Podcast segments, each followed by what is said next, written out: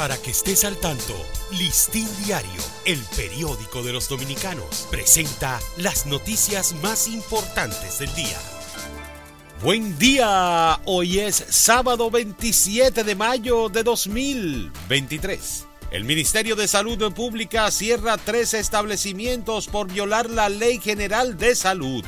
El Ministerio de Salud Pública, a través del viceministro de Garantías de Calidad y su dirección de habilitación de servicios de salud, cerró tres establecimientos por violación al artículo 99 de la Ley General de Salud 4201, donde se ofrecían consultas de medicina alternativa, endocrinología, obesidad y medicina deportiva. Sigue tira y jala entre maestros y Ministerio de Educación responde.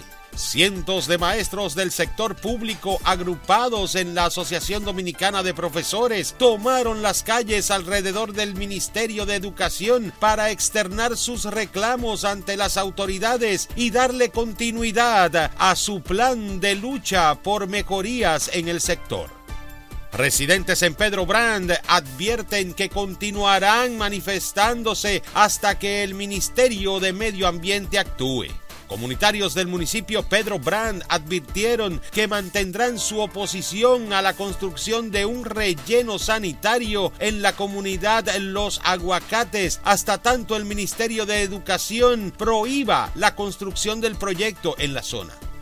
Migración dice videos colgados en redes sociales son producidos con intenciones maliciosas. La Dirección General de Migración rechazó que haitianos indocumentados detenidos en operativos sean dejados en libertad en distintos pasos fronterizos como ha salido en videos difundidos por las redes sociales y reproducidos por algunos medios digitales de comunicación.